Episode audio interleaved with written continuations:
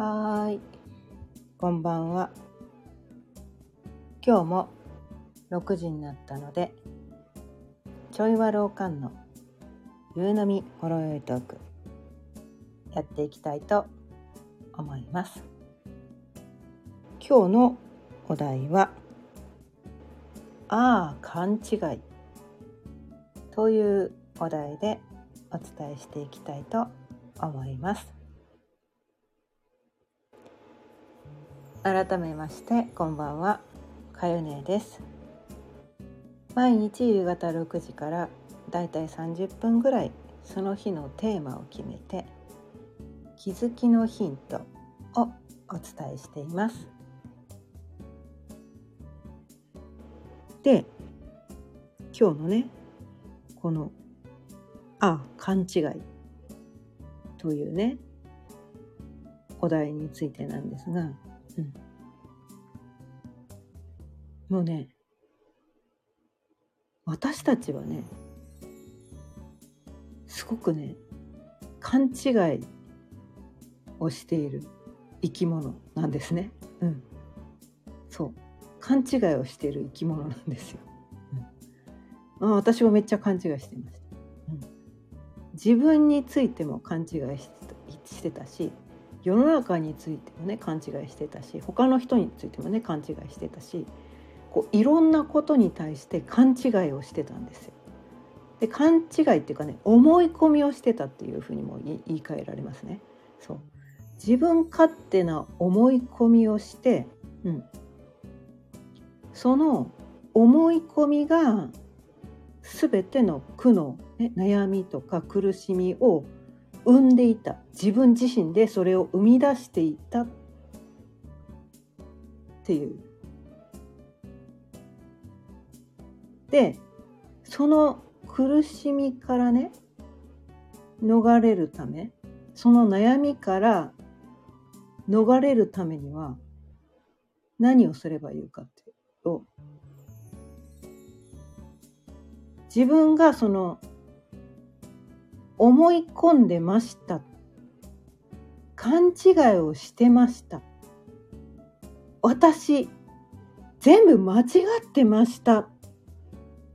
ていうことを受け入れるところがスタートラインです。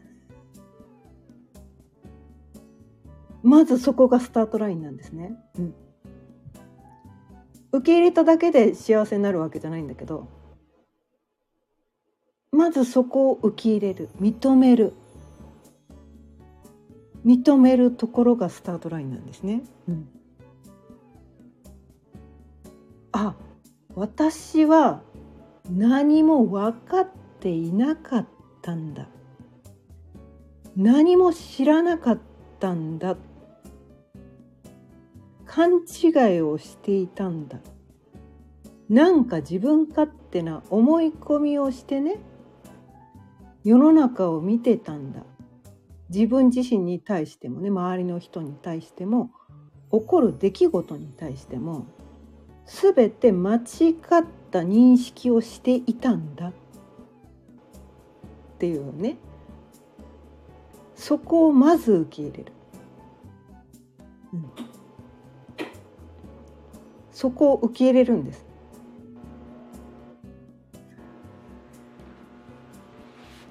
そこを受け入れることでしか苦しみから逃れる方法は一切ありません。まあこれね今日はねちょっとね般若心経についてね学んでいたんですが、まあ、般若心経ってねこう仏教のね、まあ、お経の一つですね、うん、お経の一つです。うん、で一番多分こう多く世界中でこう受け入れられている認識されているお経一番こうメジャーなお経って言ったらいいのかな？うん、で般若心経ってなんだかよくわかんないけど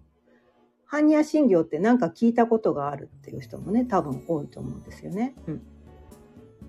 でこれが何何なのかっていうと、まあ、よく観音様観音様っているじゃないですか。うん、まあ、観音様が弟子にね伝えた言葉、うんまあ、一連のストーリーになってるわけですね。うん、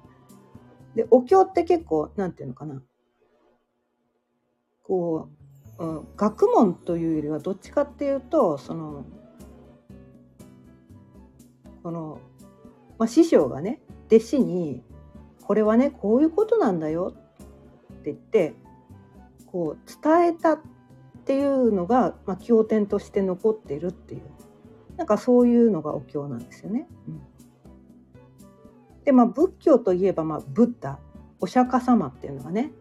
一応こう頂点の人なんだけど、うん、でもそのお釈迦様の教えを悟ってねそれを悟ってそれをその悟ったことをこう弟子に伝える行をしてる人たち、うん、それをいろんな人にねこう伝えることによって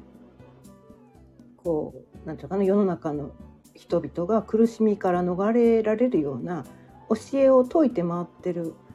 その行をしてる人が、まあ、菩薩様って言って、まあ、観音様って観音菩薩完全音菩薩っていうんですけどね正式名称はね。完全音菩薩でよく観音様とかねなんか言う人は完全音菩薩様っていう人がねその弟子にねこう悟りとはこういうものなんだよっていうのね伝えてる。その教え。こういう感じで弟子に伝えたらしいですよみたいな。なんかそういうこと。それがこの般若心経っていうお経になってて漢字で262文字に集約されるんですね。たった262文字です。もうそこにすごい大切なことが詰まってる。でこの般若心経の元になったっていうのがあってそれは、まあ、昔のね経典って巻物だったわけですよね。巻物。巻物で600巻600もの巻物の中のエッセンス一番大事なエッセンスをね、600巻。巻物600巻。に及ぶその中のすごく大切なとこだけを抽出したエッセンスをたった262文字に集約させたっていう。そのくらいなんかすごい大切なエッセンスがめちゃめちゃ詰まってる。これだけやってれば誰でも悟れますよみたいな。ちゃんとやればって話ね、うん、ちゃんとやれば。ちゃんとやればこれをねちゃんと学んで日々実践すれば誰でも悟れますよみたいなね、うん、まあ悟りっていうのは一切の苦しみから解放されることが悟りなんだけど、うん、そうね一切の苦しみを手放すためにはこの262文字をね理解してこれをちゃんとやれば悟れますよみたいな。なんかそういう教え、うん、だからすごいねこ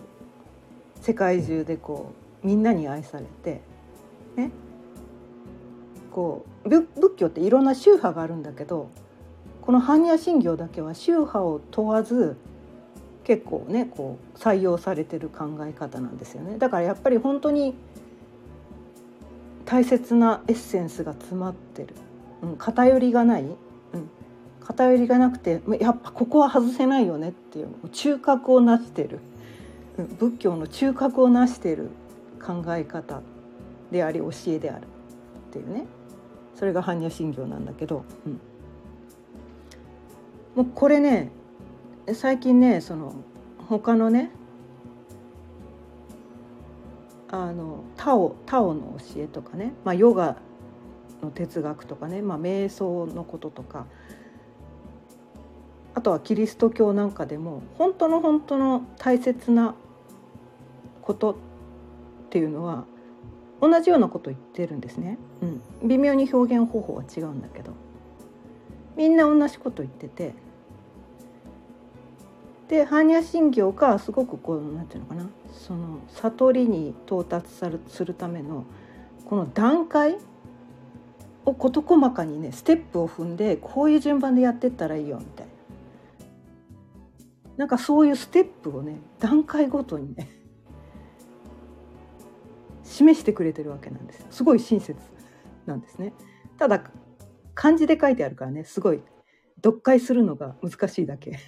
ちょっと暗号解読みたいな感じになってきてるから読解するのがあの難しいだけで。まあでも今ねその般若心経についての解説本っていっぱいあるから、うん、そういうのを読んでねまあそれを一つずつやっていけばいいのねみたいな、うん、ことなんですがまあその最初の段階がまず私は何も知りませんでしたと。ああ、勘違いしておりましたと。まずはそこを受け入れなさいと。ね。まあ、コントロールを手放せっていうのともちょっとイコールになってくるから、うん、この世の中を自分の思い通りにしたいみたいなそのために必死で頑張れば自分の思い通りになるみたいな理想の自分になれるとか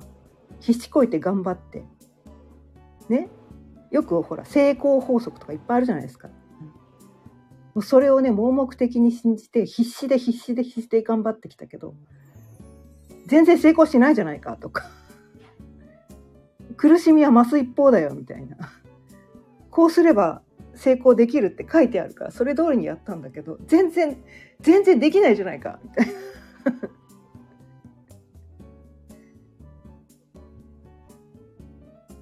そもそも、そもそも論。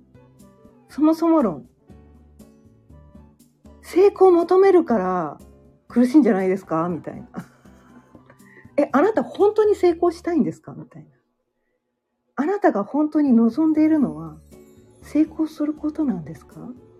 とか、ね。まあよくあのこう、ダイエットしたいとかいう人がね、何々ダイエット法みたいなね。痩せたいとか言っていろんなダイエット法やってるけど一回ちょっと痩せたりするんだけどリバウンドしてさらに前より太っちゃったりとかね、うん、それってなんかこう自分が本当に欲してるところは別に痩せることじゃなかったりするのになんか痩せたら人生勝ち組みたいなね痩せてナイスバディになることがまあ、痩せて痩せてるイコールナイスバディもそれもね勘違いなんだけど 国によってはそれはねいやおかしいだろうって。そんなんでそんなガリガリなんだよ色気もへったくれもあったもんじゃない。マッチ棒じゃんみたいな、ね、何その棒のような体型。ガリガリ？えない。そんなのないっていう。そう言って認識する国もあるんですよ。だから何がナイスバディかも国によっても違うし時代によっても違うわけなんですよね。まあ、最近はね割と世界でこうまあ重要視されてるのはそのスリムなね体型がこうナイスバディとされてるけどでもねこのね痩せるっていうことについて私ねある時期にね気になりだしたことがあって痩せるっていうあの漢字です。感じ、うん、で太ってる人ってこう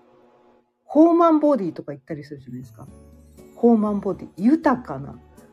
よく言うとね太ってるっていうのもあるけど豊満とか豊かとかね言うじゃないですか。で痩せるっていう字ってどっちかっていうと何て言うかな土地が痩せるとか土が痩せるとか言うとそう貧弱みたいな貧しいみたいな痩せるってなんかそういう意味合いに感じなんですよあの漢字っていうのは。で豊満とか豊かって素晴らしいことなんですよね。豊かって豊かに実ったって素晴らしいことじゃないですかみたいな。ね。ほ、豊満、どっちも満ちてる、豊か。え、豊満ボディのどこがダメなの？みたいな。そっちの方がなんか字としては絶対いい意味だと思わないみたいな。でもね、なんかこう、痩せてる、痩せてる方がいいっていう、なんかその、勘違いのもと、痩せなきゃダメみたいなね。で、自分は別にそこを求めてるわけじゃないのに、それをやろうとするから、まあおかしくなって、それが達成できないっていうことになって、で、その痩せられない自分なんてダメって、またなんか悪の、負のループにはまって、いや、もう、そもそもなんかそのみすぼらしい状態なんかこう貧弱な感じになりたいんですかあなた。みたいな。そうじゃないですよね。美しくなりたいんじゃないですか？みたいな。でその人がどの状態が一番美しいかって人それぞれ違うんですよ。骨格も違うしあとは生まれ持った個性とかもあるしその人がどの状態が一番美しいかは人それぞれなんです。痩せてる方が美しい人もいるしそのホーマンボディの方が美しい人もいるんですよ。もう渡辺直美さんなんかまさにそうじゃないですか。ね。うん。でもこうスリムな方がね、まあ、スーパーモデルみたいなねあの富永愛さんとかねやっぱり彼女が太っちゃうとあやっぱりなんか違うのかなとか思っちゃうわけですよね。うん、でその人がどういうどういう生き方をしたいのかねどういう生き方をしたいのかによってその適した体型その人なりのその、ね、適正体重っていうのがあるんですよね。うん、そうそれはもう人それぞれ違うんですよ。だからな何キロだから適あ、ね、身長に対して何キロが適正体重って一応あるけどね BMI でねあるんだけどそれとは別にその人が生まれ持ったそのね性質によってあとはね一番そのエネルギーがどの状態どのくらいの体格が一番エネルギーが出るのかその人が本当にやりたいことに対してどの状態が一番そのエネルギーが発揮できるのかっていうことなんですよね。うん、だバレリーナとかねスーパーモデルとかはやっぱりそのホーマンボディじゃ体重くなっちゃってねうまくできないとかねあるわけですけどこのなんていう声楽家っていうのかな、うん、あのオペラオペラとかね。あとなんかこう太い声を出さなきゃいけない人たちってやっぱりある程度こう体がね太くないとその太い声が出ないんですよね。うん、だからその何がやりたいのかどどうどういうことをやって生きていきたいのかによってそこも変わってくるんですよ。うん、だからななんなんていうかな、うん、他の人がね他の人がこれが美しいとかこれが正しいとか言ってることに対して合わせる必要もないし、うん、ただなんていうのかな。その余計な思考にとらわれていて自分は自分のことすら、うん、自分が何を望んでいるかすら分かっていなかったんだ。っていうね。そのスタートラインに立てて初めてじゃあどうやって生きていこうって そこに行けるんですよね。そもそも私どうなりたかったんだっけってだからほらよくいるじゃないですか。やりたいことが分かりません。とかね、うん、でもなんかこうやりたいことが分かんないけど成功しなきゃいけないんじゃないかみたいなね。みんながほら成功目指せとか言ってるからその成功の定義も人によって違うからね、うん、オリンピックで金メダル取ることが成功の人もいるし、ね、自分で会社を立ち上げてその会社をねあの大きくすることが成功の人もいるし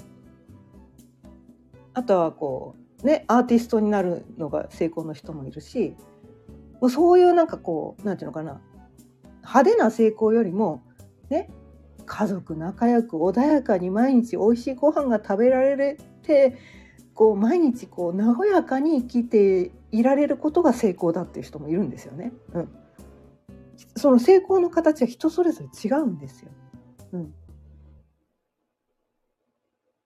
自給自足の生活ができていることが成功の人もいるかもしれないよね。うん、それよりももう仕事なんかそっちのけで毎日遊んでたいっていうのが遊んでられれば成功の人もいるわけですよ。ね。なのに人それぞれその成功の形が違うのになんか誰かが言った成功法則をやらなきゃいけないんじゃないかって思ってるからうまくいかない。勘違いしてませんでしたみたいな、うん、なんかそういうね勘違い。今まで自分が知らなかった。本当に大切なことは自分にとって何が大切なのかっていうのが分かってなかったんだ。で人それぞれねその成功の形も人それぞれ違うし何が大切なのかも違うし見えてる世界も違うしね。ね人それぞれなどういう世界に生きてるかも違う。価値観みんな違うんだよっていうそれがスタートラインなんですね。それがゴールじゃないんですよ。それがスタートラインなんです、うん、まずそこのスタートラインに立つ。まあ、このスタートラインねナチュラルにこう分かってる人もいるんですね。うん、ナチュラルに分かってる人もいるんですよ。でそういう人ってあんまりもともと悩みが少ないとかね人生に対してあんまり苦しんでなかったりする。うんまあ、そういう人は別にいいんだけどそのなんとかなんで私こんな苦しいんだろうなんで私こんな悩んでばっかりなんで人生思い通りにならないんだろうって思ってる人はこのね、勘違いをしているから、自分に対して誤解をしているんですね。すごくこう、自分の人生に対して誤解をしてる。誤解をしてるんです。でその誤解を解く作業をしなければいけないんですね。まあ、あの苦しみの中にいたいんだったらそれ続けてくれて全然構わないんだけどその苦しみからねもし逃れたいんだったらその誤解を解くっていうねその作業をねしてあげた方がいいのかなと思って、うん、でその誤解を解く作業っていうのが、まあ、瞑想もいいんだけどもっと分かりやすい方法がいろいろあってそれがなんかこう何て言うのかな個性診断だったりまあ私はね星読みを学んだことでその自分に対するこう勘違いをものすごいしててで私もねこの勘違いに気づいた時ねもう号泣しました。自分に対して謝ったんです。ごめんなさい。私とんだ勘違いをしてて自分で自分を責めてね否定して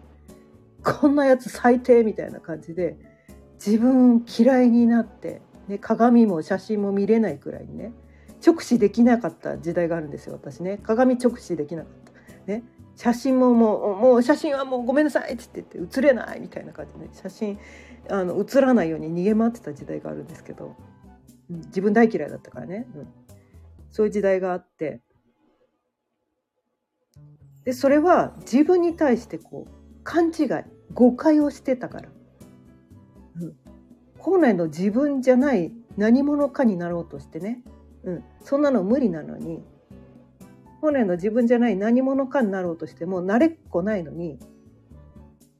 なれなそれになんか本来の自分じゃない何者かになれない自分がなんて無能なやつなんだ。なんてダメなやつなんだ。なんて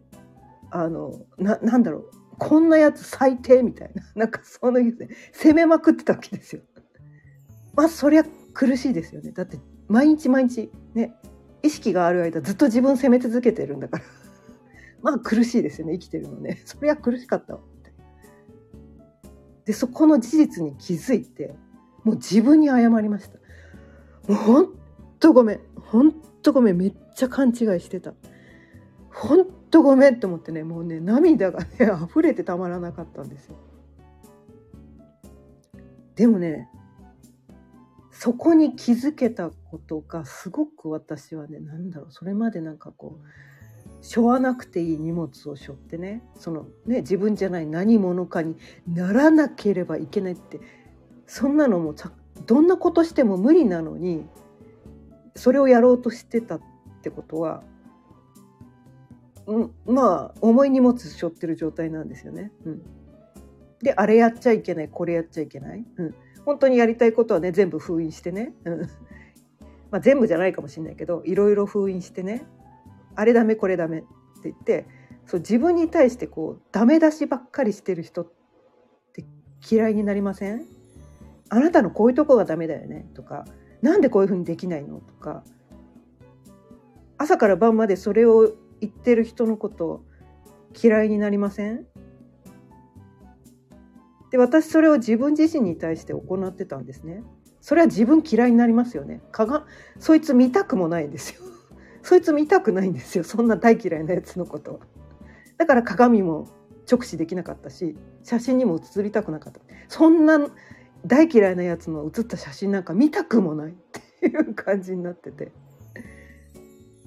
でそこのね誤解が解けたことによって自分に謝ってそこでやっと自分を好きになることができたんですね。うん、まあすぐじゃないですよ。うん、その学ぶ過程がねまあ丸一年ずっとこうその星読みの学びをね深めて来たことによってそれが起こったわけなんですね。うん、それが起こったんですよ。まさか星読みを学んだことで自分がそういう状態に至るとは夢にも思わなかったんですね。ただ興味があるから学んでただけだったんだけど自分を知りたいっていうのがあったからね。うん、だから学んでただけだったんだけどまさかまさかそんな感じに自分がなるなんてってていうのがななんか今までだからそのなんとかな色眼鏡サングラスをかけてた、ね、自分が全然見えてなかった状態がサングラス取ったらなんか自分がクリアに見えてきてなんだなんか今までその色眼鏡をかけて自分に対してこうその色眼鏡フィルターを通してそのなんかこうなんかおかしいんじゃないの？こいつみたいな感じで見てたらサングラス取ったらああ全然全然そのままでよかったんだって。変わる必要なんかなかったんだね。その自分じゃない何者かにならなる必要なんか一切なかったんだ。私このままでよかったんだ。なんだ。今まで何私無駄な努力しちゃってたの？って言ってすごい気が抜けるようなうんなななんていうかな。うん。なんかもううん、あのね自分の後ろにね、まあ、砂漠でね砂漠でこうなんかこう水が欲しい水が欲しいってこう水を探して回ってたら背中に背負ってるリュックの中に水入ってたみたいなそんな感じ。あったじゃん水みたいな。背負ってたじゃんみたいな。飲めよかったんじゃん最初からみたいなね。なんかそんな感じの感覚を感じたわけなんですね。うん、でそれスタートラインだったんですよ。うん、でその段階でだから自分の全てをま受け入れる、ね、今まで間違ってた。本当本当はこう自分じゃない何者かになる必要なんかなくって今まで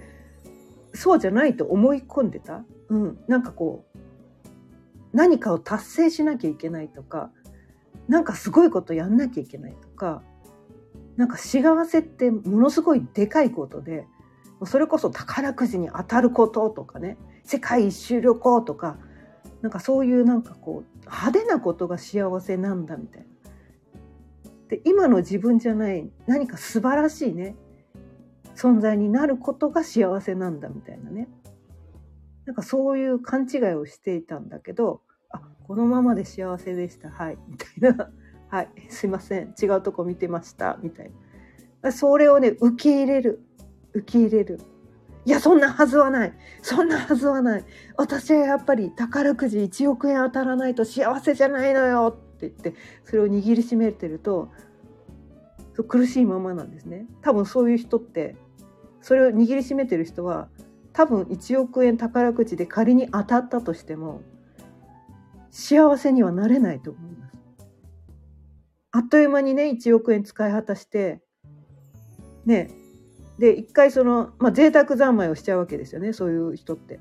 贅沢三昧して1億円あっという間になくなっちゃってでその贅沢な生活に慣れてしまうと